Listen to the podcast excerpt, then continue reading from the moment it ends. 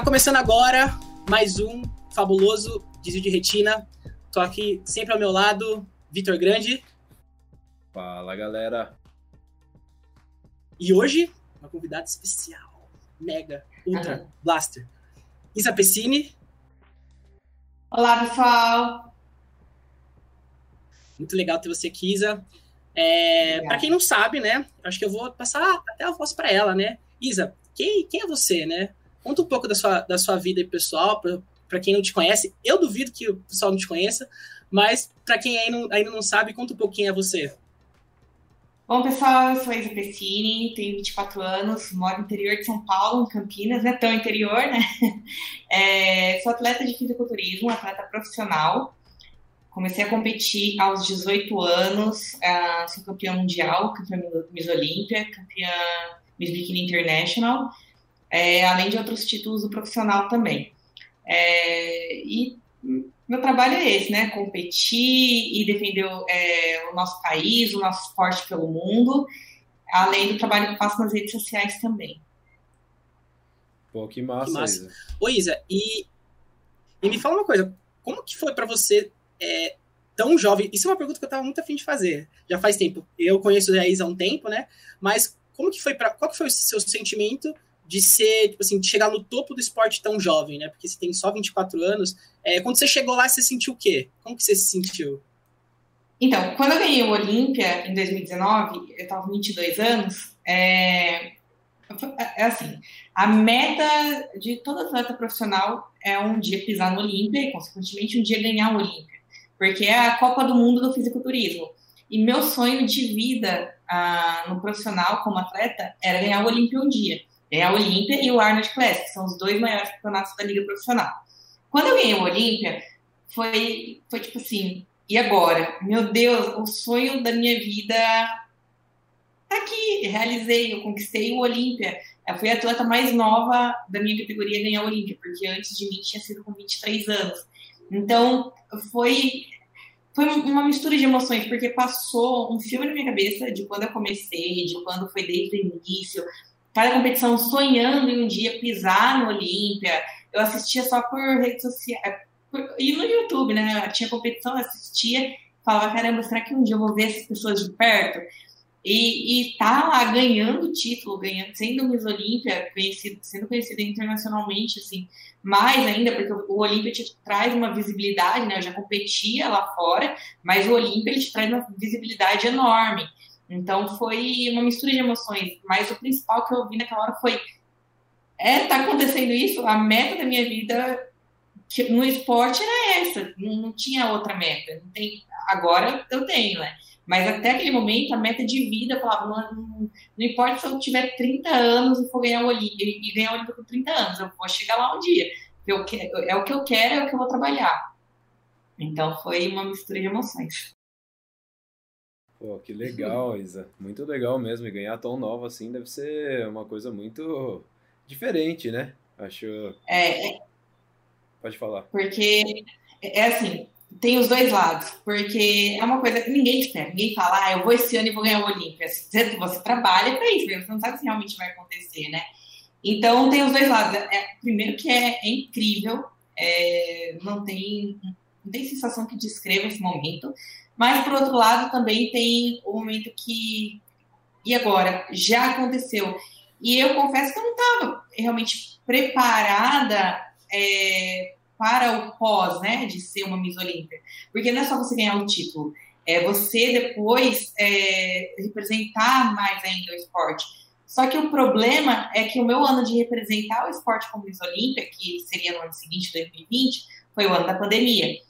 Então foi um ano muito difícil, porque foi um ano onde eu ia ter vários trabalhos, vários workshops, é, espalhar pelo mundo mais o, o, nosso esporte, representando como Miss Olímpia, e eu não pude fazer isso. Então, por outro lado, foi bem, bem triste assim para mim, porque eu não pude representar como eu gostaria, sabe? Ah, mas eu acho que você ainda tem tempo, bastante tempo para fazer isso, né? Esse título vai ah, ficar, é. não, não vai, não vai ser, não vai embora assim, né? Você é, você é uma Miss Olímpia. Vamos falar que não é, um, não é um título muito fácil de se conseguir aí, né? É, não é não. E, e, como é que funciona, Isa, essa, essa preparação como atleta? Como é que é a vida de um atleta de fisiculturismo? Conta um pouquinho pra gente. É, o, assim, o atleta aqui no Brasil, você percebe que ainda tem um pouco de preconceito, né? Porque na, na academia às vezes fala, ah, você, o que você faz? Ah, eu sou atleta de fisiculturismo. Tá, mas o que você faz? Não, eu treino, eu faço dieta. Ah, então você come e dorme? Aí, não, gente, não é isso, entendeu? Come, As dorme, treina. É, não. Come, dorme, treina. Sou... Tira foto, um atleta... tira foto do Instagram. É, entendeu? Tira foto do Instagram. Não, um atleta profissional, você leva aquilo, é uma profissão. Então, a minha rotina é, é seguir 100% a minha dieta, não é só uma hora, uma hora e meia de treino na academia. São 24 horas porque a gente tem que seguir ali o planejamento certinho da alimentação, e não é só em preparação, é durante todo o ano, porque na fase, esse período agora, que não é um período que eu estou competindo, eu vou voltar a competir apenas no segundo semestre. É uma fase que, mesmo assim, eu tenho que me cuidar, eu tenho que cuidar da minha alimentação. É claro que tem mais flexibilidade, mas eu preciso me programar, eu preciso ter um plano alimentar, preciso ter uma rotina de treinos. Então, é, é o ano todo, não é só no período de competição ah, eu vou competir com mais preparação de três meses, depois largo tudo, aí quando eu for competir de novo eu começo. Não, é um estilo de vida, é uma coisa que você leva para a vida. E é muita coisa, é uma coisa que muitos atletas ainda não conseguem entender, né? Muitos atletas amadores quando estão começando. Mas a profissão de um atleta, um atleta profissional, mas até um atleta amador, porque eu lembro quando eu virei atleta profissional, me perguntaram: ah, o que, que vai mudar agora? Você vai é, vai, vai, se dedicar mais? Eu não, peraí, eu me dedico desde o amador, porque uhum para me tornar uma atleta profissional, eu precisava me dedicar desde o amador. Então, no amador eu também precisava me dedicar, porque eu tinha uma meta que era me tornar profissional. E profissional eu tenho que me dedicar mais ainda, porque agora é uma responsabilidade que é a minha profissão. Não é só mais amadorismo, né?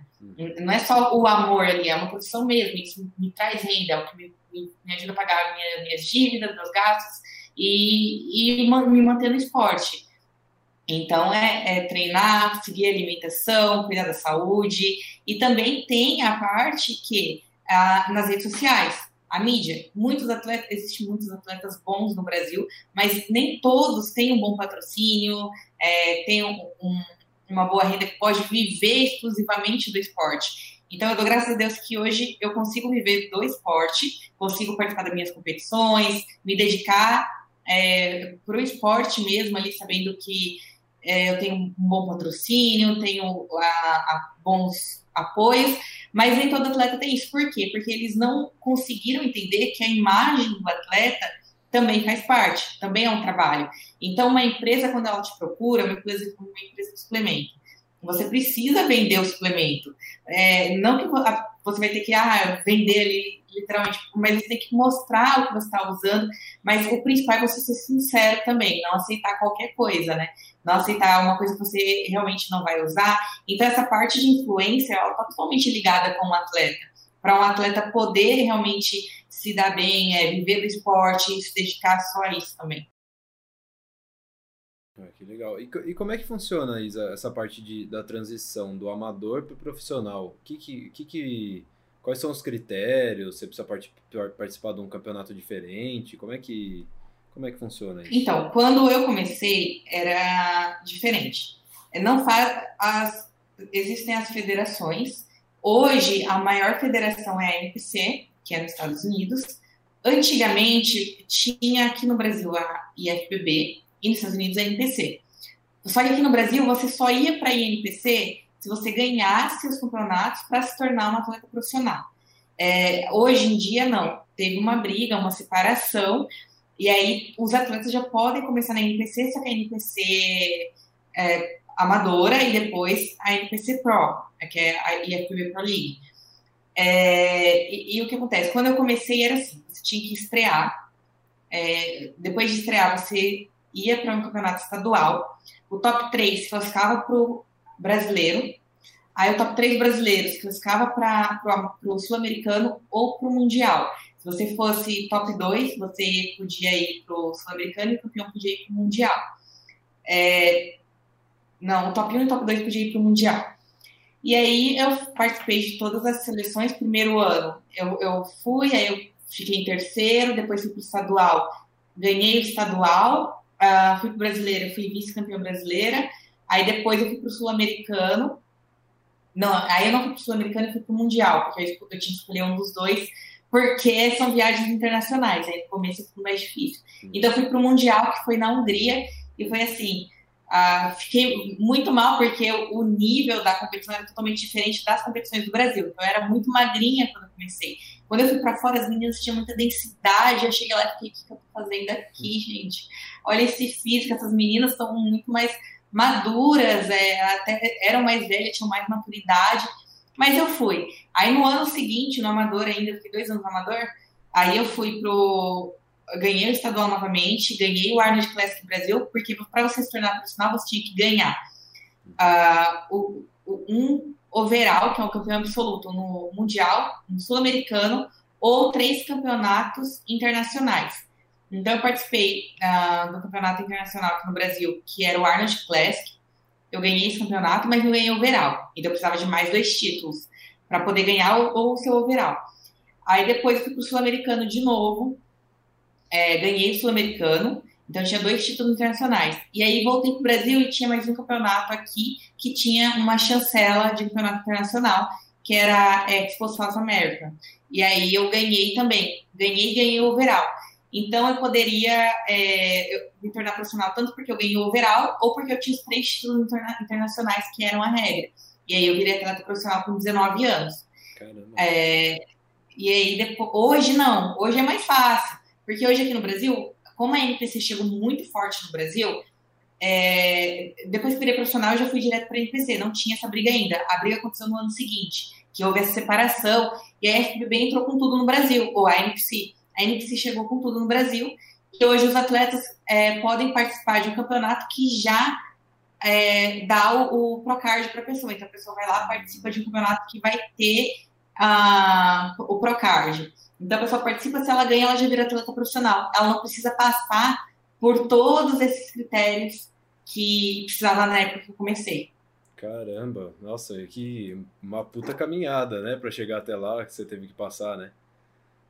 É, mas o legal é porque a, a, pessoa ela vai pegando mais experiência, entendeu? Então ela vai indo de campeonato, vai criando uma história ali. Então eu, eu acho legal isso também. Mas tinha muita injustiça também. Então, hoje, se a pessoa é boa, ela vai lá e já ganha o profissional e já entra no profissional. Só que aí ela tem que ver se realmente compensa. Por quê? Uh, no profissional, no Brasil, temos apenas duas competições. Esse ano ia ter três, mas aí as primeiras competições desse primeiro semestre já foram algumas canceladas. E nos Estados Unidos, tem competição profissional todo final de semana. Então, você tem que saber se vai ser válido, porque às vezes você vira uma atleta profissional, aí você vai competir só duas vezes no Brasil. Se você é uma pessoa que gosta de competir, e você está começando ainda esse primeiro ano, acho que seria muito mais válido você pegar mais experiência, participar de mais competições amadoras é, e ir pegando o nome também, para ir ganhando mais visibilidade do que, ah, eu participei de uma competição, na segunda virei profissional, pronto, sumiu. Porque você vai para os Estados Unidos uma, duas vezes no ano, porque ainda não conseguiu ter uma visibilidade boa para ganhar um patrocínio. É, isso que eu ia falar, né? Porque você, você ganhou uma maturidade participando de todos esses campeonatos, né? Maturidade não só de, de, de físico, maturidade de campeonato, né? Porque não é só simplesmente, ah, vou pro campeonato. É, você tem todo um preparo, ah. né? Durante o ano todo, tem a parte que você tem que treinar mais pesado, tem a parte que você tem que, é, que comer direitinho dentro da dieta, não pode fugir absolutamente em nada. E Sim. normalmente como é que funciona essa essa parte da, da, dieta e dos treinos, assim? Tipo, qual é o período que você pode estar tá, é, fora de treino e de dieta e qual o período que você tem que voltar antes do campeonato, assim? Então, vou dar um exemplo agora. Agora é uma fase, eu participei do Olimpia em dezembro, do Olimpia 2020, que eu não tive uma boa colocação, fiquei em sexto, assim, foi péssimo para mim, é, para mim como pessoa mesmo, porque é, eu fui com muita vontade de ganhar esse segundo título, mas isso a gente vai falar mais pra frente. Deixa eu responder isso agora. É, eu... Esse assunto eu tô esperando esse assunto. É, eu é, o, que, o que acontece? Eu, a minha última competição foi em dezembro de 2020. O que eu falei, não, vou tirar um tempo, porque agora eu preciso realmente de descanso. Eu participo de muita competição. Então, eu já participei de mais de 38 competições. Eu acho que já tá no 40, preciso contar lá de novo. É, então são muitas competições e eu preciso dar um descanso pro meu físico até para ele voltar a responder como ele respondia antes. É muito tempo em dieta, muito tempo em treino. Então você vai, é, o corpo vai se adaptando e depois ele não responde mais igual no início, porque ele já acostumou. Então agora é uma fase mais flexível para mim. Então minha dieta agora tem mais variedades, é, tem algumas frutas, é claro que é tudo calculado mas tem um, um, iogurte, uma fruta, eu posso comer uma coisa que eu tô com vontade no meio da semana, posso ter uma flexibilidade. Então, ah, amanhã é sexta-feira, tem uma refeição livre por semana. Se amanhã eu quiser comer um hambúrguer ou uma pizza, não tem problema nessa fase.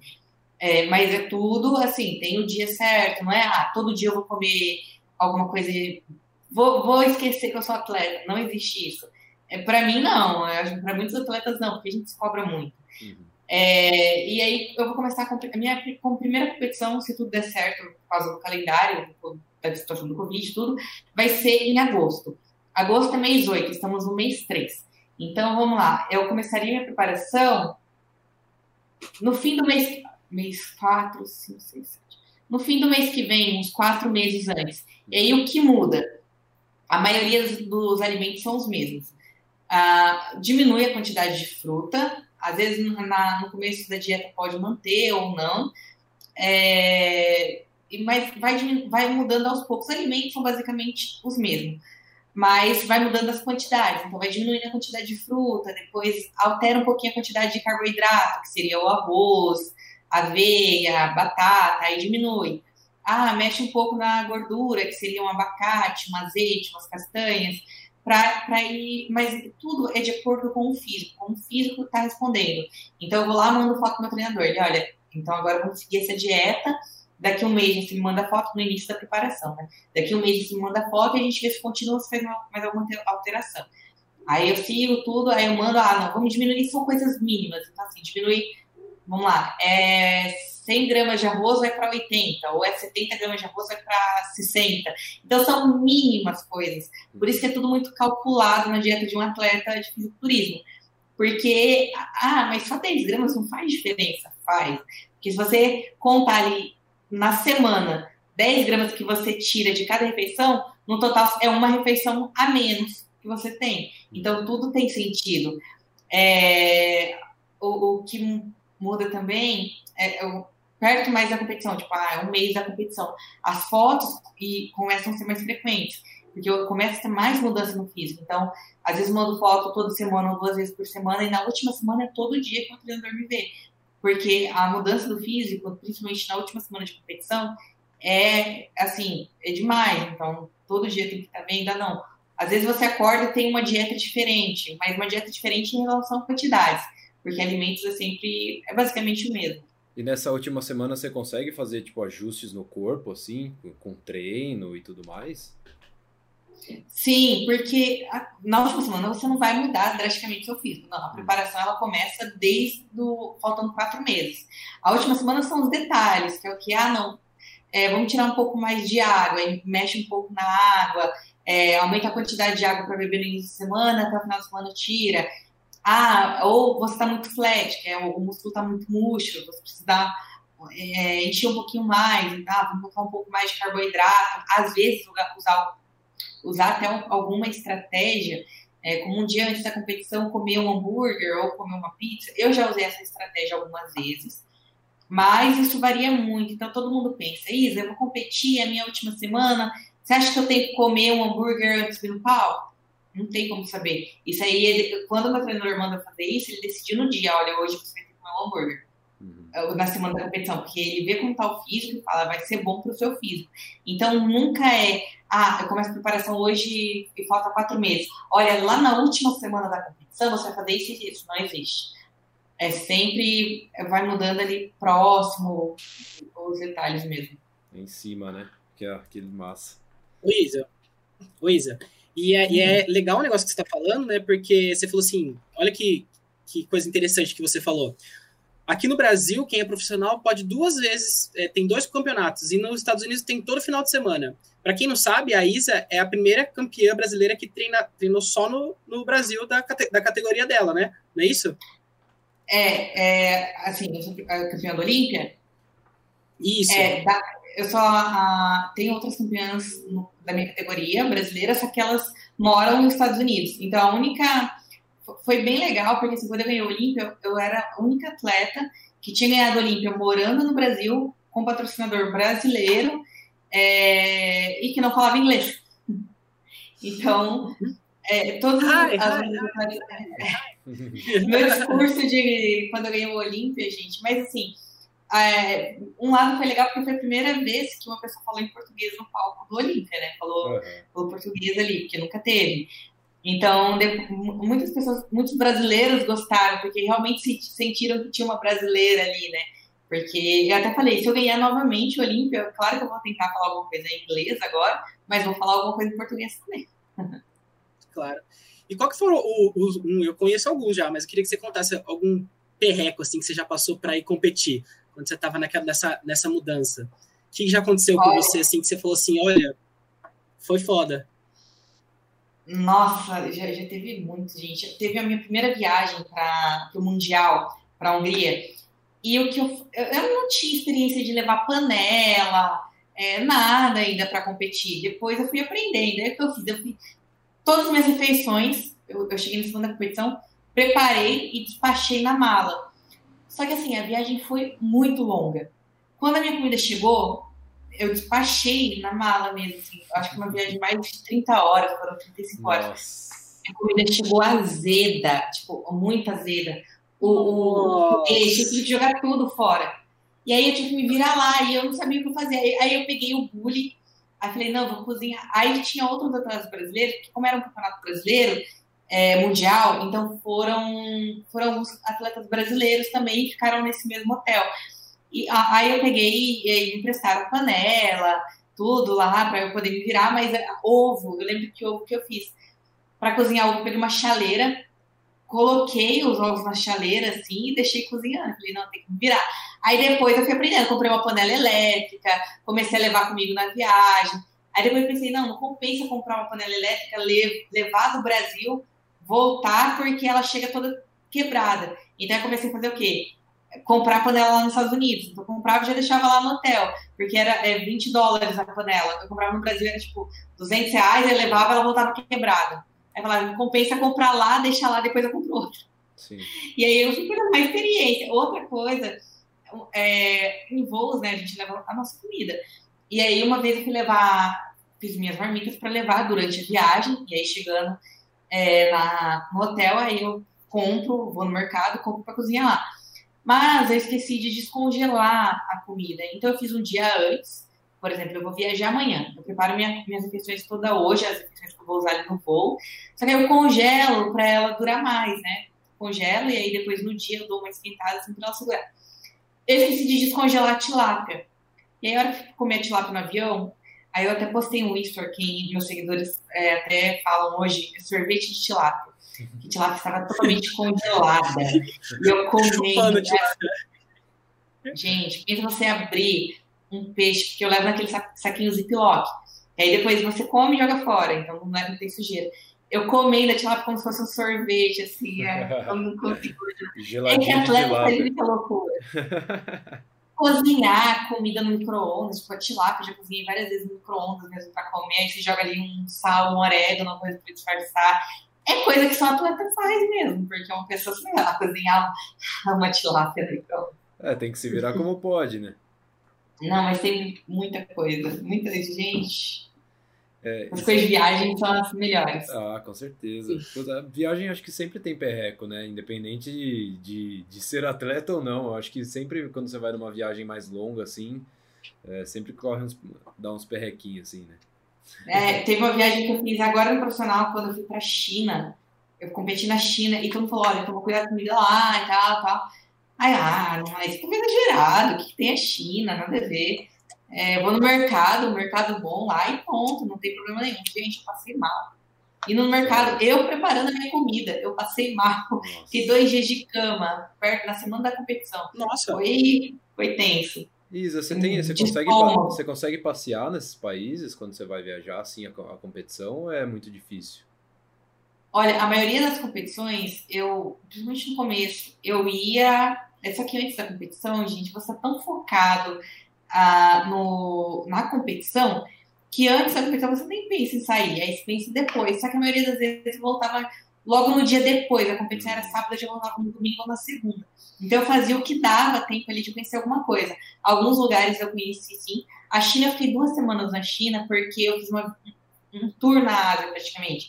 Que fui competir no Japão, no Japão, eu deveria ter ficado essas duas semanas no Japão, que eu fui competir no Japão. Foi um erro também que eu cheguei um dia antes da competição, então teve fuso horário, meu corpo estava, meu físico estava muito estressado, não tive tempo de, de me adaptar ali. Isso é muito importante para um atleta também. Então foi um erro que, porque o meu visto saiu em cima da hora. Então foi um, um erro que me atrapalhou também no final da preparação, mas a gente aprende com os erros, né? Então eu fui para o Japão, competi um aí eu competi no sábado, aí no, eu tive o domingo todo para passear ali, eu fiquei em Tóquio, então conheci algumas coisas, o que deu ali no domingo. Na segunda de manhã eu fui para a China, fiquei duas semanas na China, porque o campeonato ia ser depois de duas semanas. Então eu já fiquei esse tempo lá, e aí deu para conhecer um pouco mais, porque mesmo sendo antes da competição, eu já, eu já ia conhecer mais, ia no mercado, não fui nos templos, essas coisas todas que todo mundo vai, nem no Japão que eu queria ter conhecido. Uh, mas depois eu fui para Filipinas competir, depois da China. Aí em Filipinas, é, depois da competição, a gente foi para uma ilha, que é Boracay. É, e aí gente, eu consegui conhecer, ficar um, um tempinho, assim, conhecer alguns lugares eu consegui conhecer e aproveitar. Você foi na muralha da China ou não? Não, não ah. fui, porque eu fui na China, eu fui para uma ilha que chama Sanya. Então eu não fui para essas para essas outras partes da China, mais é, tradicional, né? Fui para uma ilha que, assim, nem sabia que existia esse lugar na China, é um lugar lindo. Depois dá um Google aí, Sanya, China, que é uma ilha de lá. É um lugar incrível, assim, Vou dar uma olhada. Só que na China, é, só que na China você vê os dois extremos, né? Então eu fiquei numa parte que, assim, era linda, linda. Só que quando eu ia para o centro, que era, que era onde tinha os mercados, tudo, é, você tinha muita pobreza também. Então, tipo, você vê dois extremos lado a lado, assim, é bem. Você fica até, caramba, é tipo, é uma pessoa muito rica e uma pessoa muito pobre ao mesmo tempo, assim, ó. É, é lá tem muita. Eu vou falar sobre isso da China mesmo. Ah, é. e você acha é legal que... que você aprende um pouquinho de cada cultura também. É.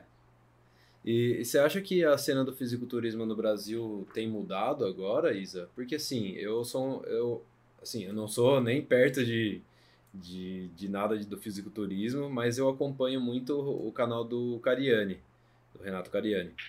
Eu gosto bastante dele, assim, acompanho bastante e eu vejo que ele, assim, mudou bastante a visão das pessoas, no modo geral, para o fisiculturismo, sabe? Porque eu acho que, no, assim, por muitos anos, todo mundo tem muito preconceito com o fisiculturismo, né? Tipo, ah, aqueles corpos, que exagero, que não sei o quê. E você acha que isso vem mudando agora, assim, conforme o tempo? Não, eu acho que vem sim, tá, tá mudando, tá sendo mais reconhecido. É, antes muitas pessoas é, criticavam mesmo essa relação de, ah, de corpo, de não sei o quê, mas hoje em dia as pessoas estão entendendo mais. Eu também, no começo, é, principalmente quando eu tive a, anorexia, né? Eu, quando eu vi as pessoas malhadas, as mulheres, eu, nossa, que perna de cavalo, gente, que coisa feia essa mulher é muito forte. Eu já falei isso, assim, mas eram outros tempos. E aí eu fiquei pensando, caramba, olha. Depois essa mulher começou a virar uma né? inspiração né? para mim. É, hoje as pessoas falam de mim, ah lá, credo, que ombro forte, parece um homem. Isso, isso atrapalha na hora de ir na academia, porque eu sei que vocês vão em uns horários meio diferentes, né? Uh, tipo assim, sei lá, é, vocês preferem no horário mais calmo para treinar, alguma coisa assim? Não, eu prefiro um horário mais calmo, mas por causa da disponibilidade de aparelhos, né? Para não ficar, você ficar com a academia lotada, não dá. Então, a academia de rede, para mim, é uma coisa que eu não gosto muito, porque é sempre muito cheio. Então, eu sempre fui mais academia no meu bairro mesmo, é, que, que, eu sempre treinei. Uhum. E eu ia em horários que era mais vazio, mas porque eu não queria ficar dividindo aparelho, porque o meu treino ia demorar muito. Eu gosto de de fazer tudo ali, não gosto de ficar enrolando. E mas essa coisa de crítica eu tenho até hoje. Então, mas assim, é uma coisa que sempre vai ter, porque quando eu tive anorexia, as pessoas falavam, ai, tá muito mal, tá muito feio. Aí depois quando eu melhorei, ah, você era mais bonita com anorexia. Ah, é tipo, as pessoas falam isso, então você tem que saber o que você quer, né? Então, é, as pessoas falam, ah, tá bom, foda-se, entendeu? Eu tô falei. e, e, o mais, então... eu acho que o então mais incrível da, da história da Isa é isso, né? Porque ela teve nos dois extremos, né? Ela teve da, da mulher, tem o do fisiculturismo, e também teve a questão da anorexia, né? E ah. queria que você entrasse um pouco nessa, nessa, nessa sua história, né? Como que foi toda essa construção da sua mentalidade, de quando você era adolescente, qual, qual, e o que, que você pode passar também para o pessoal que está ouvindo, que às vezes tem alguém na família que, que possa estar tá sofrendo com isso e não percebeu ainda, ou que esteja sofrendo com isso, né? É, assim, é, é difícil alguém da família perceber, e quando percebe não sabe como ajudar. É igual a depressão. Então, é, é, são doenças é, psicológicas da, da cabeça. Então, a pessoa, ela às vezes passa por isso, só ela. O meu era eu e um diário. Então, tudo que eu fazia, eu escrevia nesse diário. Até que minha mãe achou esse diário. E queimou, porque hoje eu queria ter ele, porque hoje daria para fazer umas coisas bem legais, um estudo, alguma coisa assim.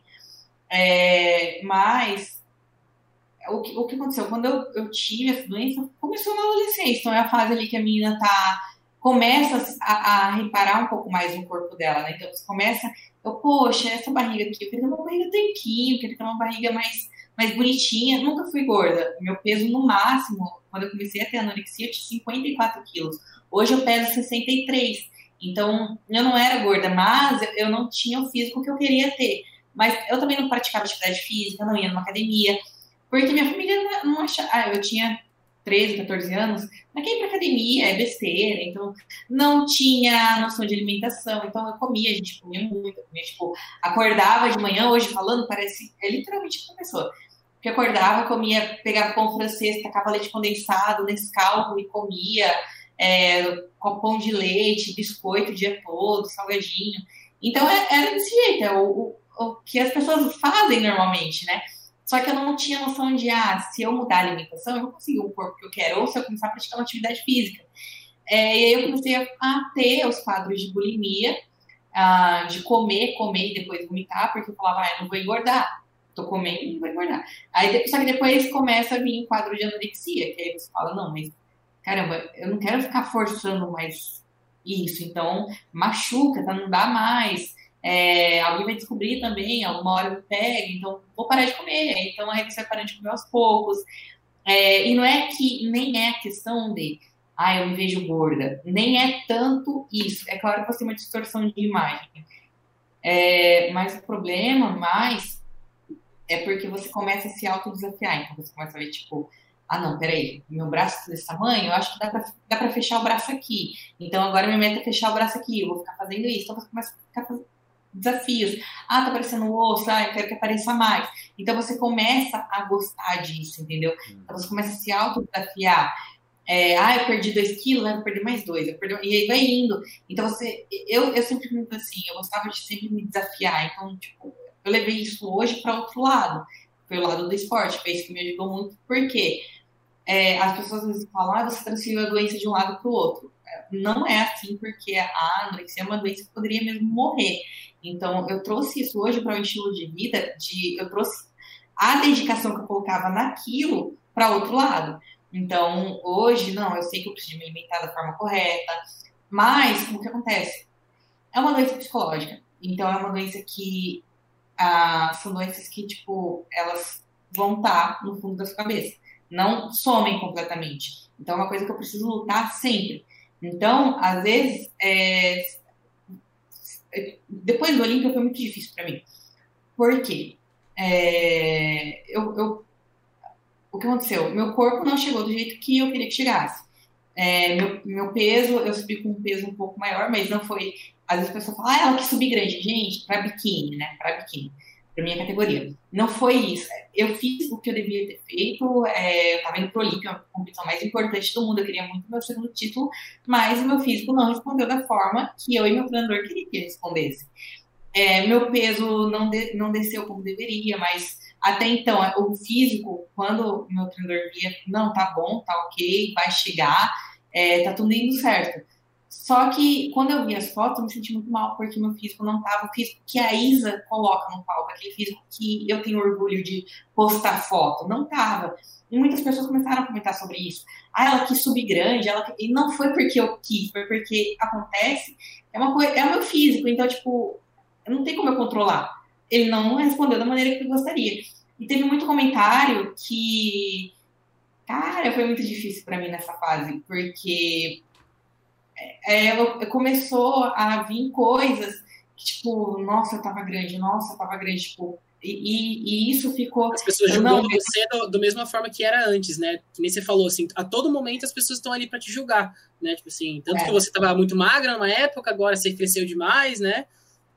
É. E assim, é, foi uma coisa difícil e que ainda está sendo difícil. Então, às vezes, eu, eu sei que tá até. Não, eu tô seguindo dieta, tá certinho, é isso que eu tenho que fazer agora, eu tenho que comer agora, mas eu fico, não, mas eu não posso ficar grande, entendeu? Tipo, começou a vir algumas coisas que você tem que, ao tempo, o tempo todo, saber, não, isso uh, não é sintoma saudável, eu já conheço isso. Então você tem que se autocontrolar, sabe? Então são coisas, uma pessoa que já teve alguma doença psicológica, ela tem que. É uma luta que ela tem para sempre porque ela tem que estar uhum. tá sempre se autocontrolando, falando, não, para, respira, você já conhece isso, já sabe que isso uhum. não é uma coisa boa. Acho que o atleta até precisa do, do, acompanhamento psicológico, né, também, né? O atleta que quando ele exige muito do corpo, assim, desse jeito, de você ter uma vida... A gente, tá, a gente falou disso no último podcast. Uhum. Uma vida em alta performance, né, que você está todo momento vivendo aquilo, você tem uma necessidade de ter uma, uma pessoa te acompanhando de perto, né, para entender suas dores, para que você possa compartilhar aquilo que você sente também, né? É, a, a Integral, é, que é meu patrocinador, eles, é, é, bem legal que eles têm uma equipe técnica. E dentro dessa equipe técnica, eles têm psicólogo do esporte. Ele trabalhava em clubes de futebol e agora ele está trabalhando com a gente. É, eu até tenho que falar com ele, marcar uma consulta, que realmente é necessário. Eu já fiz com, é, duas consultas com ele. E é bem legal porque ele começa, durante a preparação do Olímpia, o que aconteceu? Eu ficava assim, não, preciso conquistar o, o título, preciso, eu não, não, eu falava assim, eu não posso, não quero perder meu título. Aí ele, Isa, você não vai perder o seu título. O título de Miss Olímpia, você conquistou, é seu para sempre. Você está indo conquistar um segundo título.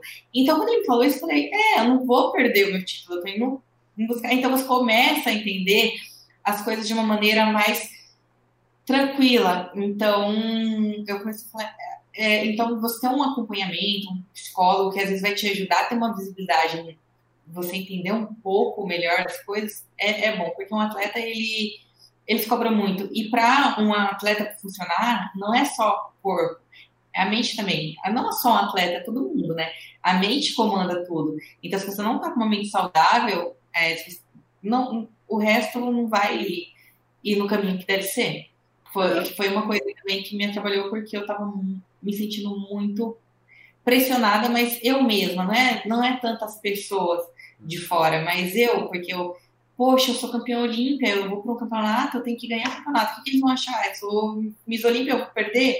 Então, é uma coisa que você começa a colocar muito, se auto-cobrar muito, sabe? É, com certeza, é uma cobrança constante, né? Isso aí não tem como mesmo, mas é, é isso que o João falou aí. Realmente, atleta de alto nível, ou acompanha. Na verdade, todo mundo, né? Mas só que principalmente quem, quem tá no alto nível de um esporte, esse, esse acompanhamento psicológico realmente é super necessário e acho que não, não, não cabe a ninguém de fora julgar o que passa na vida do outro, entendeu? Porque hater sempre vai ter, né? Então, eu acho, é. que, eu acho que cabe. Só tem hater se tá dando certo. Eu tenho essa não, filosofia. É, se, tá, se tá, você tá incomodando alguém, você vai ter hater. Quer dizer que tá tudo certo. Então, tipo, é ignorar o que essas pessoas falam, porque isso aí é realmente a maioria não presta o que o que está sendo falado ali, e você seguir a sua vida fazendo aquilo que você sabe fazer, que é, que é dentro do esporte, e, ter, e seguir com acompanhamento. É, e eu acho que, inclusive, todo mundo deveria fazer acompanhamento psicológico. Eu faço, eu não sou atleta de nada, eu sempre fiz, faz anos que eu faço, e eu acho que todo mundo deveria ter um acompanhamento psicológico um dia na vida que ajuda você se, se entender, entendeu? É. Sem pensar no resto de fora. Ajuda você a se autocompreender. Então, eu acho que isso é o, o mais necessário em qualquer âmbito da vida aí. Com certeza. Ô, e Isa, é, é Sim. É, não, desculpa, você falar alguma coisa? não, é essa coisa de hater mesmo, é igual tinha falado no começo, sempre vai ter. Então, igual no começo, quando eu comecei, as pessoas falavam, ah, você vai ficar parecendo homem, ah, você vai virar atleta, vai parecer homem, vai ficar. E, gente, mas se eu tivesse escutado as pessoas, eu não, ter, não estaria vivendo a, a vida que eu tenho hoje, que é ter realizado os meus sonhos como atleta, ter encontrado alguma coisa que para mim, faz sentir borboleta no estômago, faz o coração vibrar. Então, é, se eu tivesse escutado as pessoas no começo, hoje eu não estaria aqui. Então, é você realmente saber o que você quer e focar nisso. Mas é uma Exato. coisa que, assim, você realmente tem que saber filtrar. E muitas vezes não vai ser fácil, porque você vai ler algumas coisas que você não, não gosta. Só que você tem que aprender a lidar com isso também. Às, às vezes, ignorar não é tão fácil, mas você tem que aprender a ser fria também, às vezes. É uma questão de maturidade, né? Que nem você falou. Você tá, você tá no, no, no, seu. Eu vejo muito isso, Isa. Você, tipo assim, você tá no seu ápice, mas eu acho que você tem ainda muito mais para para fazer tanto pelo esporte quanto pela sua carreira. Né? Tem, nossa, tem muita lenha aí para queimar. Então, acho que também vai ser uma questão de, da, própria, da sua própria maturidade, né? Conforme o tempo for passando, isso vai tende a te atingir cada vez menos, né? Você vai falar assim, gente, é, desculpa aí, né? Eu tô fazendo o meu, tchau para vocês. Porque é, muita gente que tá ali tá falando na internet, a maioria nunca construiu nada. Entendeu? Essa, essa Não, é, é. Não, é principalmente agora, porque tem muitos gurus que sabem tudo, né? Então, às vezes você você posta alguma coisa, a pessoa vai lá e comenta e fala, gente. Ai, você, devia fazer outra coisa, você devia fazer outra coisa, ah, velho. É, não é assim também. É, é porque esse tempo que eu postei um treino esses dias, aí comentaram. Ah, muito bom, mas você deve treinar assim, assim, assim, porque você ainda precisa perder mais massa muscular, mas está no caminho certo. Aí eu, ah, obrigada. É, tipo, tipo... Ok, mas eu tenho meu treinador, ele sabe que eu estou no caminho certo. Meu Deus. Aí eu, tá bom, vai. Isa, você é mais determinada ou você é mais levada para essa sua garra? É mais pela determinação ou pela competição? Porque eu sei que tem pessoas que gostam de competir, tipo, a vida delas é competir. Ou você é mais, tipo assim, a sua determinação interna mesmo? Acho que é mais. Eu gosto de competir, mas acho que é mais determinação interna. É, tipo, saber que eu vou conseguir, entendeu? Tipo, que eu, falo, não, eu vou conseguir. É, é, se eu fizer, eu tenho que fazer ali. Mas é os dois. Só que eu acho que é mais a determinação. É uma, uma briga mais interna comigo mesmo. Disciplina e consistência, no caso, né? É. Tem que ter bastante. Porque eu, é porque eu sei que tudo na vida você tem que ter uma constância, tem que ter uma disciplina, não é só no esporte, então é em tudo. Então, às vezes, por exemplo, ah, a minha dermatologista leva isso para tudo. Ela passou uma rotina para me fazer eu sei que se eu fizer 100% vai ter resultado, mas se eu não fizer, não vai. Então, às vezes eu chego lá, eu falo, olha, você falou para eu fazer isso, isso, isso. Só que eu não fiz isso, mas eu sei que eu tô errada, porque então você, se eu tivesse feito certinho, ia ter melhorado, mas eu sei que eu não fiz. Então eu falo, agora eu vou me auto-cobrar, porque eu sei que deu errado, porque eu não fiz o 100%. Então eu tenho que levar essas coisas para tudo que eu faço, né? Sim. Então, é, eu, eu tenho que a Thaís é assim mesmo, né? Ela pega uma coisa assim, Isa, aprende tal coisa, beleza. Ela vai lá, ela se aprofunda, mesmo que eu não saber nada, ela se aprofunda, se aprofunda em tudo, né? É, ela estava ah, contando é. que ela estava pesquisando sobre roupa, essas coisas, e a, ela já chega com todo o resultado, assim, que precisa fazer, que que aqui, não, eu fui lá, liguei para tal pessoa, que não sei o quê. Já chega com a loja montada. Já, não, tá, a loja tá montada. Pessoal, ela só quer saber a sua opinião. O que, que você acha? Eu vou fazer de qualquer jeito, mas você me dá a sua opinião. Isso aí é ótimo. Gente, eu tô, eu tô muito assim. Nossa, o Eric, às vezes, ele quer me matar. Eu falo, nossa, amor, o que você acha de ter uma, uma, uma bike aqui? Ele, ah, mas já tem esteira. Aí eu tava que eu comprei a bike, e aí fica fazendo O que, que você acha de colocar a bike? Ah, não sei, é que eu já comprei, então. Não, eu só, eu só quero saber se vai ficar bom na sala ou mais perto da cozinha. É isso que eu queria saber de você. Mas uh, o, o das roupas foi muito engraçado, porque eu, eu me afundei tipo, totalmente também. Uma coisa nada a ver com o que eu faço. Então, quando eu vi, eu estava fazendo desenho, eu sabia nem que. Eu vi as apostilas, ah, é, tá já, já comecei a se jogar no negócio, falei, caramba. Ah, mas você tem uma ah, marca de roupa aí, mesmo? Ainda não. spoiler, spoilers. Ah, spoiler, spoilers. Eu, eu, tinha falado brincando, mas parece que o papo virou sério aqui. Spoilers. E, Isa, você. Existe uma idade para se começar no fisiculturismo? Isso, isso eu fico muito curioso né? Porque geralmente nos esportes de alto nível, por exemplo, você vai jogar futebol. É muito difícil você começar depois dos, sei lá, dos 18, depois dos 20 anos. Como que funciona o fisiculturismo? Ele é um pouco mais democrático em relação à idade? É, não, é, é assim, muito, porque quando eu comecei, eu comecei a treinar com 16 anos e eu já queria muito competir. Só que eu pensava, é porque assim, não tinha, não faz tanto tempo, às vezes eu falo, parece que eu tô falando de tão antigo, até me sinto velha, mas é porque não tinha tanta informação, porque teve um boom nas redes sociais depois. Mas, assim, quando eu tinha ali meus 16 anos, não tinha tanta pessoa que postava dieta, não sabia exatamente o que a pessoa comia. Eu posto lá nos stories toda hora minha comida. Eu não via isso das pessoas, então eu ficava, caramba, o que essa pessoa come? Então, é, é, não tinha tanta informação, então eu pensava, não, eu acho que é só com 18 anos, por isso comecei a competir com 18 anos. Só que depois fiquei sabendo que não, tipo, com 17 você pode. Nos Estados Unidos, a filha do Kaká, a Thaís, ela começou a competir com 16. É, tem campeã, a antiga campeã do Olímpia antes de mim, ela tem 34 anos, 31, é, não lembro direito, mas 30 e alguma coisa. É, então varia muito. É que assim, a, a, a biquíni, é, a biquíni é uma categoria. É, o esporte é um esporte que tem validade, isso a gente sabe.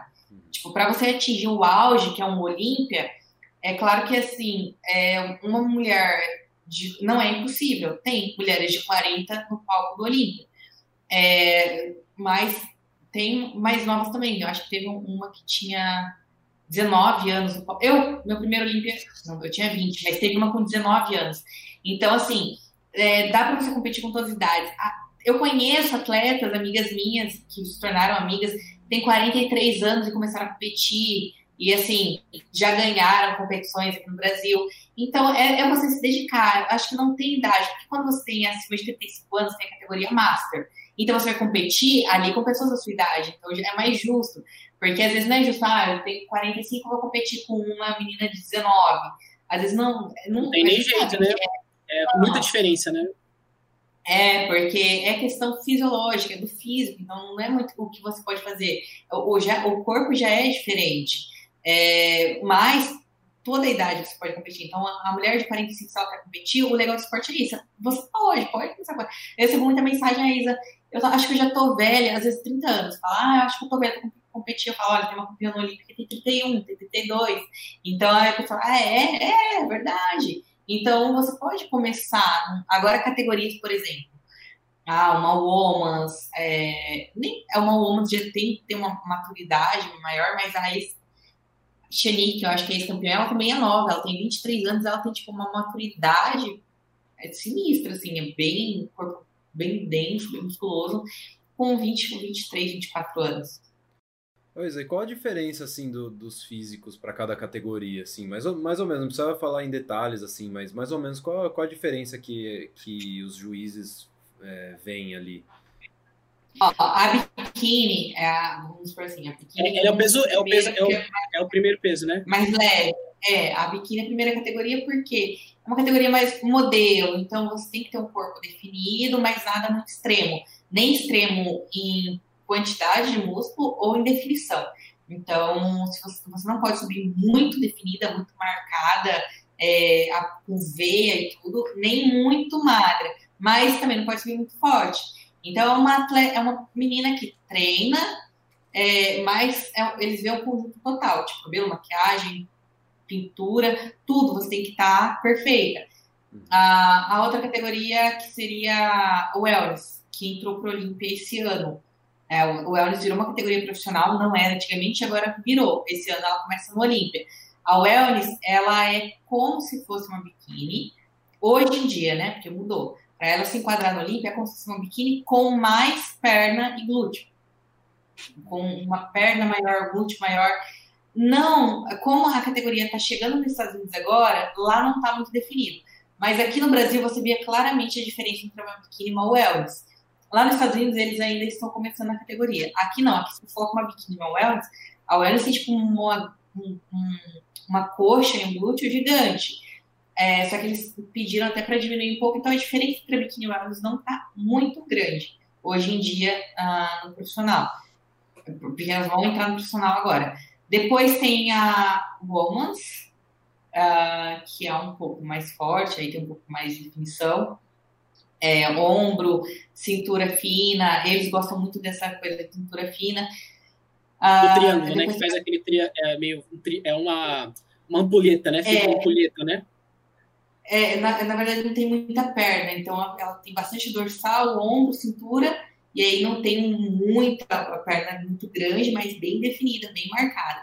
Aí depois tem mais uma outra categoria, gente, que me perdi o nome. Olha, não me mate, não me julgue.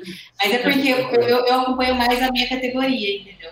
É, e, e, depois tem a outra que é o extremo, que é o bodybuilding feminino, que é a mais seca e a maior. Então não tem limite de peso, nem limite de definição. Então é o maior em relação à quantidade de músculo e mais definida, mais qualidade. Então é onde as mulheres vão no extremo. Essa categoria ela tinha saído do Olímpia, porque eles não estavam achando mais uma imagem saudável, uma imagem que vendia, que é uma imagem que o que você vê mais na revista, até que o critério da biquíni é uma atleta que está no palco e ao mesmo tempo pode ser capa de revista, entendeu? Esse é o critério da biquíni. Então, quando você olha o biquíni, você tem que ver isso. É, uma bodybuilding, ela chama atenção, mas às vezes uma marca de suplemento é, é uma categoria que tem muito preconceito, mas é uma categoria que, assim, Cara, ela foi no extremo, no extremo de peso, no extremo de definição. E ela foi cortada do Olímpia, mas vai voltar esse ano. É... O ano passado ela voltou. Ela voltou ano passado, ano passado teve, em dezembro teve essa categoria no Olímpia, voltou agora. É... E tem uma, a maior campeã dessa categoria é a Elis Kyle, que ela venceu 10 vezes o Olímpia. Caramba! Tipo, a única entre mulheres e homens que venceu 10 Ela é recordista, ela é recordista. É. E, ela, e imagina, eu fico imaginando quando essa categoria foi tirada. Imagina você lutar sua vida toda para ser a maior e mais seca, você chegar no extremo, extremo. Ah, valeu sim, não, né? valeu, valeu, valeu, valeu, valeu, valeu, valeu, Mas aí ele fala assim, ó, você não vai mais, vai, tem, tem competição ainda, mas não no Olímpia, que é o maior campeonato. Então fala assim, ó, você pode competir, só que eu vou tirar essa categoria do Olímpia. Então, no Olímpia você não pode imagina. Imagina subir. quem tá batendo na trave.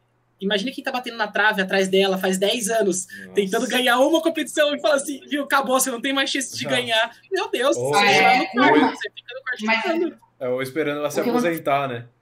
É, é e aí o que aconteceu? Teve atletas que tiveram que descer a categoria. Então, elas tiveram que. A Anne Freitas, a mulher do meu treinador, ela foi uma que ela foi da, da bodybuilding feminino, ela ficou em sexto no Olímpia, ela estava quase lá chegando no top 5, aí ela ficou em sexto no ano seguinte, tiraram a categoria. Então imagina para ela, caramba, eu já estava ali em sexto no Olímpia, é, quase chegando no top 5, tiraram a minha categoria. Para continuar competindo no Olímpia, o que ela tinha que fazer?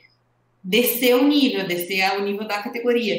Só que para isso ela tinha que para uma categoria menor, ela ia ter que perder densidade, ia ter que mudar totalmente o físico dela. Perder então, bastante. Então, ela trabalhou, ela, ela, ganhou na categoria de baixo, só que aí depois ela não conseguiu mais manter, porque aí o que acontece? Ela já tinha muita densidade, muita maturidade, e ela tinha que sofrer muito na preparação. Então, falou, ah, ela competiu, ganhou na categoria de baixo, tudo, mas aí agora ela resolveu não competir mais. É. E, e tem uma diferença entre o, o Mr. Olympia e o Arnold Classic? Ou dentro desses tem as mesmas categorias? Não, sempre são as mesmas categorias. São as categorias da NPC, da Pro League. Uh, a diferença entre o Arnold Classic e o Olympia é que o Olympia é o maior campeonato uh, do fisiculturismo. Esses dois campeonatos, o que, que, eles têm de diferente dos outros campeonatos profissionais? Todo final de semana tem campeonato profissional nos Estados Unidos. Todo. E às vezes tem dois acontecendo em estados diferentes, dois no mesmo final de semana, três, que ela tem vários promoters de evento. É, a diferença é que para o Olímpia você só vai por pontuação. Então as regras do Olímpia mudam. Uh, quando eu comecei no Olímpia, quando eu comecei no profissional, você só ia para o Olímpia se você vencesse um show profissional. Então eu venci um show profissional e consegui minha vaga para o Olímpia. No ano seguinte mudou. Aí a regra era a maior pontuação vamos lá, tem 300 atletas, aí eles montam um ranking e as 25 melhores atletas nessa pontuação de infinitas atletas que tem, as que tiverem é, entre as 25 primeiras vão para o Olímpia. É, e, aí, e aí eu bati também, eu fui em primeiro nessa lista no segundo ano, que eu falei, não, já que é com pontuação, então eu quero bater a maior pontuação para ir para o Olímpia. Não tinha necessidade, mas era uma coisa interna, era uma coisa minha. Uhum. É que eu falei assim, já que eu tenho pontuação, eu quero ir com boas pontuações. Então eu fui para Olímpia uh, por pontuação, e aí eu fiquei em top 4. E aí até esse ano, o top 5 se classificava para Olímpia. E aí eu me, me classifiquei automaticamente para o ano de 2019. Em 2019 mudaram a regra, E a regra era: apenas a campeã vai pro Olímpia, não é mais o top 5. E aí eu ganhei em 2019, e quando você ganha, você tem a, a vaga pro Olímpia pro resto da sua vida. Se ficar dois anos sem competir, quiser voltar só no Olímpia, eu posso voltar. Eu não uhum. preciso mais me classificar. Ah, é, mas isso não é bom, tem que ser visto, tá? Mas é legal porque você, você não precisa mais brigar para conseguir a vaga, entendeu? Você tem a vaga para sempre. Uhum. O Arnold é por convite, não é por pontuação. Então, o Arnold, a regra para você competir no Arnold é assim: você tem que ter ficado em, pelo menos no top 3 de algum show profissional ou vencido. É, e aí você manda no fim do ano, em dezembro, você manda ali a, a sua lista de shows que você participou. Por exemplo, eu quero me classificar para o Arnold é, desse ano, que é em março. É, vamos supor. Aí eu tenho que, em dezembro, o ano anterior, eu tenho que ter mandado uma lista de todas as competições que eu participei e se eu fiquei no top 3 dessas competições. Aí eles vão analisar o currículo para ver se me mandam o convite ou não. Aí eu, todo ano eu consegui o convite pro Arnold também, que eu tinha ficado, eu ganhado ficado no top 3. Então são por convites e, e são apenas 25 convites por categoria. Caramba. Então, essa, essas duas competições que são diferentes. As outras, você é um atleta profissional, você pode chegar, eh, mandar um e-mail para a Pro League, e aí você manda um e-mail e fala, ah, eu quero participar de show, tal, tal, tal. Eles mandam um contrato e você assina. Toda competição tem um contrato também. Porque o atleta, ele sobe nas prévias e nas finais.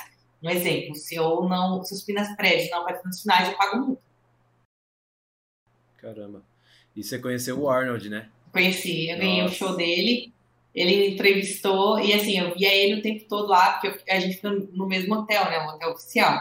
Só que ele anda rodeado de segurança, então eu já vi ele várias vezes, só que assim, ah, um formigueiro do lado dele em volta, cheio de segurança e tudo. E aí eu via ele várias vezes, né? E aí, quando eu ganhei, eu falei, caramba, eu queria muito. Lá no backstage, antes de subir no palco, eu não ando com o celular, deixo celular na minha mala e tal, me concentrando.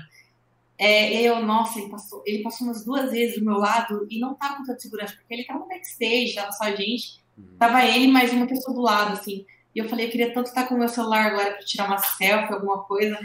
e aí não consegui. Aí quando eu ganhei, que ele foi me entrevistar, falei, agora eu vou ter um monte de foto. Ah, com certeza certeza. Como é que ia conhecer o cara mais foda do mundo? Pra mim, ele é o cara mais foda do mundo, velho. O cara não, é... seguiu o que queria, ele falou, eu vou fazer e fez. Ser governador, ator. Exatamente. É, foi ídolo, foi um ídolo no esporte, muitas pessoas duvidaram, ele foi lá e fez, depois duvidaram ele na carreira como ator, ele foi lá e fez. Então, ele é uma inspiração para muitas pessoas, porque não é só no esporte. É, o esporte foi onde ele começou ali, mas ele, ele teve a, a visibilidade dele mostrando o quanto ele era bom em tudo, tudo que ele se dedicava. Então é uma inspiração para todo mundo. Com certeza, o cara é muito foda, velho. Puta, eu adoraria conhecer o Arnold um dia assim, já pensou? É... o cara governador, ator, fisiculturista, Nossa. o cara mais foda do mundo, velho.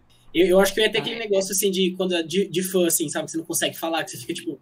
É, então. Porque eu até tinha ensaiado alguma coisa em inglês, você vai que eu ganho, né? Ficou no espelho, ficou falando no espelho. É, nem sai ali, ele fala. Só fica sem, sem palavras. Né? Nervosa. Nice to meet you, nice to meet you. Uh, ô Isa, e quais os, os planos agora de competições aí, os planos para o futuro, para esse ano? Como é que tá aí? É, esse ano foi, é, assim, esse ano tá sendo empurrado igual o ano anterior, né? Por causa da, da situação do Covid. Então, ah, queria muito já estar participando de competições, mas primeiro que eu tenho que dar essa pausa pro meu físico, tenho que descansar, e segundo que a maioria das competições foram canceladas. As competições estão acontecendo nos Estados Unidos. Para ir para os Estados Unidos, eu preciso fazer quarentena no México. Então eu estava até olhando o calendário de competições e eu estava assim, gente, está tendo tanta competição e eu não posso participar porque estou tudo lá. Mas eu me programei para participar mesmo no segundo semestre. Só que tem um, um problema no meio. Por quê? Eu quero participar de uma que é no início de agosto, que é o Tampa Pro, que foi o primeiro show que eu ganhei no profissional. Eu quero muito voltar para essa competição, para competir de novo.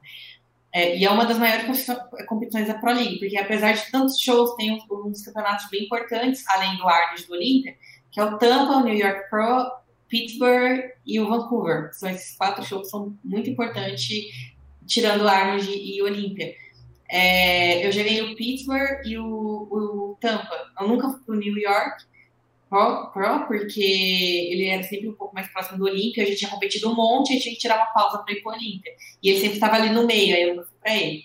E esse ano, eu vi que no segundo semestre ia ter tampa. Eu falei, ah, então eu quero ir. Só que ele no início de agosto.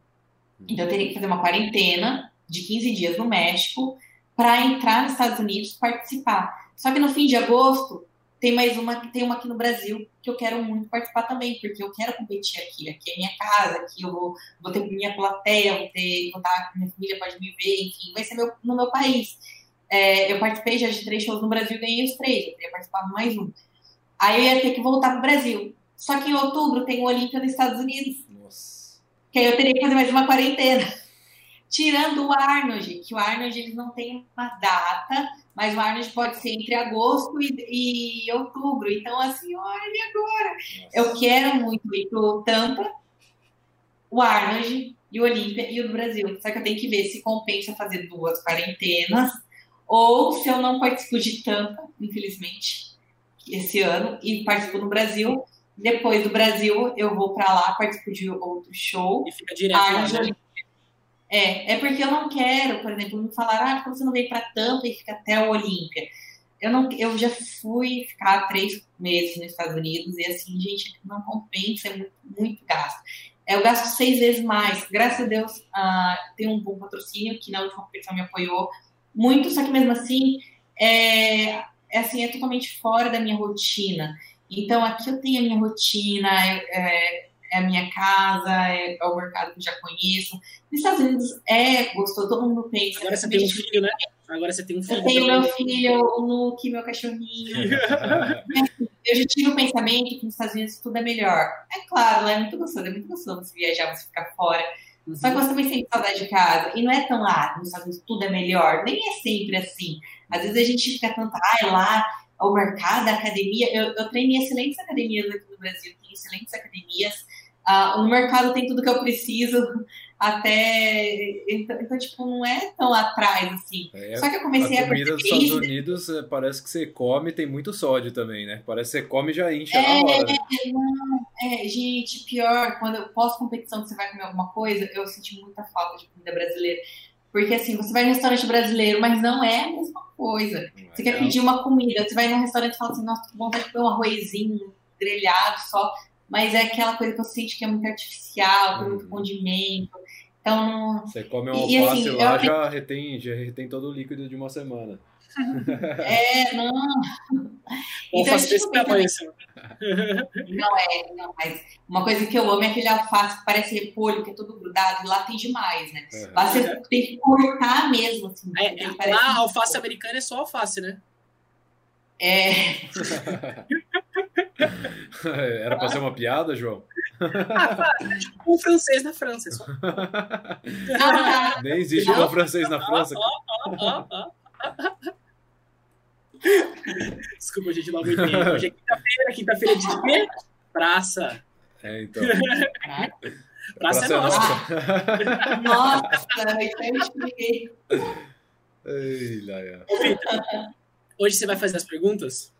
É, eu acho que vai ter que ser você, João, porque o meu celular está aqui filmando, né? É verdade. Mas antes da gente começar as perguntas, eu queria dizer se você está curtindo esse episódio, se você gosta do nosso trabalho, a gente tem uma rede aqui que chama Apoie-se. Então, se você quer apoiar, quer ver a gente continuar trazendo mais pessoas, que a gente monte nosso espaço, que a gente possa assim melhorar cada vez mais o nosso conteúdo, clica no link aí, dá uma olhada, veja se faz sentido para você também. A gente vai ficar muito grato pela, pela sua ajuda. Exatamente. E vamos lá para. E a gente, e a gente também está no YouTube, não só no Spotify, né? Porque esse vai ser oficialmente o primeiro que a gente está filmando. A gente está fazendo como teste, o primeiro filmado. Mas todos os episódios é, só no áudio já estão lá no YouTube e no Spotify. Só que agora nosso canal vai estar tá mais ativo, né? Que a gente vai estar tá filmando né, as conversas. Então, entre no canal do YouTube, Desvio de Retina, procura lá, se inscreve no canal, dá o seu like. e é isso. João, vai para as perguntas. É contigo, é contigo. vai vir na câmera assim. As perguntas. Bom, vamos lá. Existe algum arrependimento dentro da sua vida no esporte? Se sim, qual? Arrependimento. Não. É, as pessoas falam se eu me arrependo de ter participado, porque teve um ano que participei de 10 competições. Então as pessoas falam se eu me arrependo de ter participado de tantas competições desse jeito. Eu falo, não, não me arrependo porque eu tive muita experiência. Ah, pode, ter, pode ser que não tenha sido muito bom para o meu físico, mas é, eu, tipo, por muitas, muitas preparações, esporte de alto rendimento, mas aprendi muito também. Mas sim, sim, é, esse último Olímpia, eu tenho um arrependimento sim. Ter ouvido a pessoas que. Eu nunca escutei ninguém, eu e meu treinador, a gente sempre fez nosso trabalho.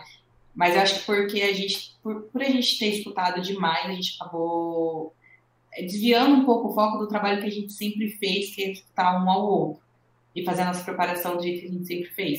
Então, isso atrapalhou a minha preparação e uma coisa que eu aprendi é nunca mais ouvir ninguém. Além, é, falei para ele, desse do palco, falei, a gente nunca mais vai ouvir ninguém, vai ser sempre como a gente fez todas as outras vezes. Um falando com o outro e pronto. Exatamente, foi assim que você chegou onde você tá, né? Foi. É, você já você sofre por abdicar da vida normal para ter uma vida de atleta? Não, muitas pessoas perguntam isso. Quando eu comecei, principalmente porque eu tinha ali 16 anos, treinava, já fazia. Não era atleta ainda, mas eu já seguia uma alimentação de atleta. Porque eu não comecei a seguir uma dieta de atleta ali porque eu comecei a competir. Não, eu já quis conhecer esse estilo de vida antes. Fazer um, um test drive ali, né? Aí eu peguei e, e muitas pessoas perguntavam: ah, mas você não sai, não vai pra balada. Eu, gente, eu nunca fui muito de sair de ir pra balada, de nada. Eu gosto de ficar em casa, eu gosto de fazer minhas coisas. Isso não é, não me arrependo porque, tipo, não, ninguém tá me obrigando. É uma coisa que eu gosto, eu me sinto bem. Então, você tem que fazer o que você se sente bem. Então, às vezes eu saía com meus amigos, me abdicava de comer uma pizza ou de comer alguma coisa, mas ninguém me obrigava porque eu realmente não queria. É, aquilo lá não, tinha um porquê. Às vezes eu como, quando eu como, é porque realmente eu quero.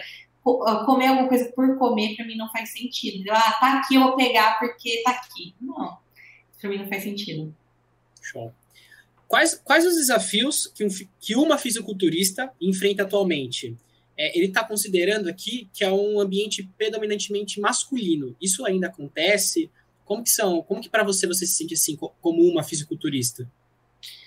Ah, ainda tem alguns como a, a, a, imagem, né? Tipo, a divulgação de imagem, você pode ver que o fisiculturismo masculino ele é maior, assim, é, tem mais visibilidade. Às vezes, é, a gente sempre tenta começar, igual no canal da Integralmente, a gente está começando um projeto que tem mais vídeos femininos, só que você vê que é ali mais difícil, mas porque as mulheres são mais difíceis de apoiar também, porque muitas vezes falam, ah, falta conteúdo feminino quando coloca, as mulheres não assistem. Então, assim, como você quer que cresça se você não apoia?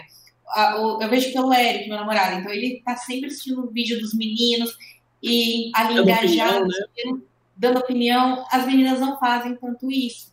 Então, se você começa, às vezes, a apoiar mais, é, gostar mais, ir lá, acompanhar, começa a crescer mais.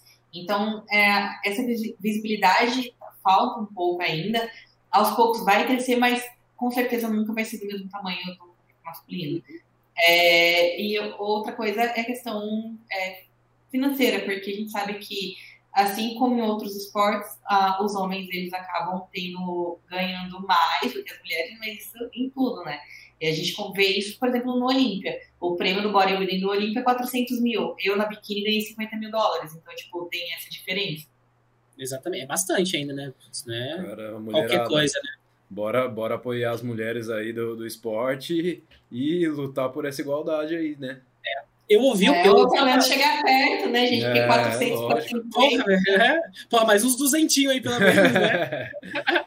meio a meio. É. Eu ouvi, uma, eu, eu ouvi uma mulher falando um dia, né? A gente tava. Eu não lembro, lembro exatamente o nome dela. A gente tava, tava numa roda de, de conversa e ela tava dizendo que muitas vezes a, o maior, a, a maior é, baixa estima ou julgamentos vem do público feminino para as mulheres. Porque a gente tem uma sociedade, parece que a mulher preda outra mulher, né? Não se, apo não se, não se tem sempre o apoio. Sempre você vai ser uma mulher que vai te julgar. Entendeu? Então, assim, acho que isso também tem que, tem que a gente mexer nessa estrutura, né? Das mulheres se apoiarem de, de uma forma, né? De, de uma forma que fique positivo, né? Não sei se você já, já teve algum desses casos, assim. Não, tem, ainda mais no esporte. Então, você vê ali que é muito difícil você ter amizades verdadeiras. Eu falo isso porque a, as minhas amizades, elas eram. Quando eu trabalhava na academia e tudo, meus amigos mesmo eram mais homens. É, são amizades que eu tenho até hoje. É, porque as amizades femininas, ela, não todas, eu tenho amigas incríveis. Meninas, calma, não, não. Amo vocês, amo vocês. Amo vocês. Mas é, você vê que no, no, meio feminino tem alguma uma falsidade, alguma coisa assim. No esporte também. Então você vê, às vezes, ali no backstage, ah, os meninos da categoria masculina, um apoiando o outro, um defendendo as meninas. Já, já tem, tem casos de. Nunca aconteceu comigo, graças a Deus, gente, mas eu já ouvi casos de uma esconder sandália da outra, de, de acontecer essas coisas. Então eu fico chocada. Eu, graças a Deus, nunca aconteceu comigo. Mas quando eu fiquei sabendo dessa história, eu falei, como isso? Tipo, é legal você se apoiar. Às vezes, se tem uma menina ali com um biquíni mais desamarrado, você ir lá ajudar, o cabelo tá um pouco desajeitado, mas se você vai falar, você vai pensar que você não tá ajudando também, né? Então você tem que conhecer a pessoa ali também. Né? Mas a, a, as mulheres, elas ajudam muito as outras também. É. Uma coisa que é engraçada, né? Porque assim, é, qual que é o sentido de você sabotar uma pessoa para participar com você? Aí você não vai ser o melhor. Você não vai ser é. o melhor. Porque você, você vai saber que você sabotou. Exatamente, tipo, o que, que vai valer isso, né? Sei lá, tem gente que gosta, mas, é, mas pra assim, mim não é. valeria nada. Por exemplo, o homem quando tá assistindo um vídeo de treino, ele tá olhando treino, a mulher tá assistindo, ela vai olhar assim. Nossa lá, olha a unha dela, nossa, olha o cabelo, gente, tá sem. Oi, nada a ver, tô te mostrando conteúdo, um treino. Uhum. Por isso que é difícil, né? Por isso que é difícil, né? Ô, Isa, é, qual que. A, a última pergunta. Isa, qual o seu motivador psicológico para te manter no foco da dieta e nos treinos? É saber que depende de mim. Porque eu sei que não é uma coisa que depende de mim. Então, assim, cara, se eu não fizer, porque eu falhei, entendeu? Uhum. Porque ninguém vai me levantar da cama, me colocar, ó, faz sua dieta. Ninguém tá me obrigando a nada. Então, eu sei que isso depende de mim. Então, se eu não fizer, não vai acontecer. Então, meu motivador é saber que, tem que eu tenho que fazer, eu tenho que agir, é, tem que vir de mim. É, não, não tem como você esperar, porque eu acho que se isso não, não fosse o meu motivador, assim, não saber que depende de mim, às vezes você fica, ah, não, não vai acontecer.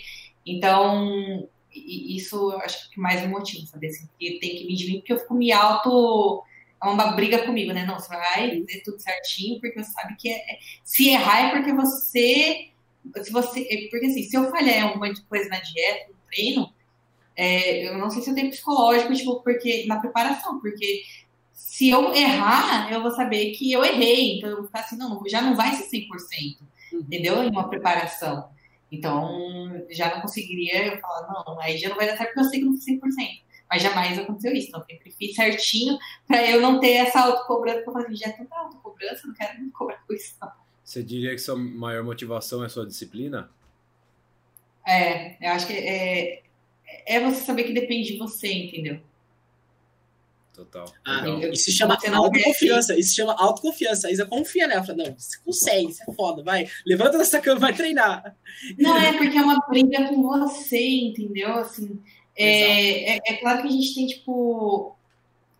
Não, a, a, a, assim. É que tem duas coisas, né? A, a motivação e a inspiração. Então, mas eu acho que o, o fator maior, maior é esse, assim, tipo, que eu sei que depende de mim, se eu não fizer isso, não vai acontecer. E é, é lutar por aquilo que eu quero, por, por aquilo que eu acredito. É isso. Legal. Isa, muito obrigado por ter aceitado o nosso convite, muito obrigado por estar aqui compartilhando toda a sua história com a gente.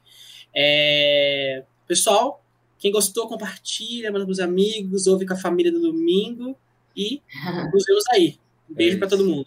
Muito obrigado, um viu, Isa? Obrigadão de coração. Obrigada, Valeu Coraçãozinho para todo mundo. Tchau, tchau. Tchau, tchau. Obrigada, adorei participar. Fui.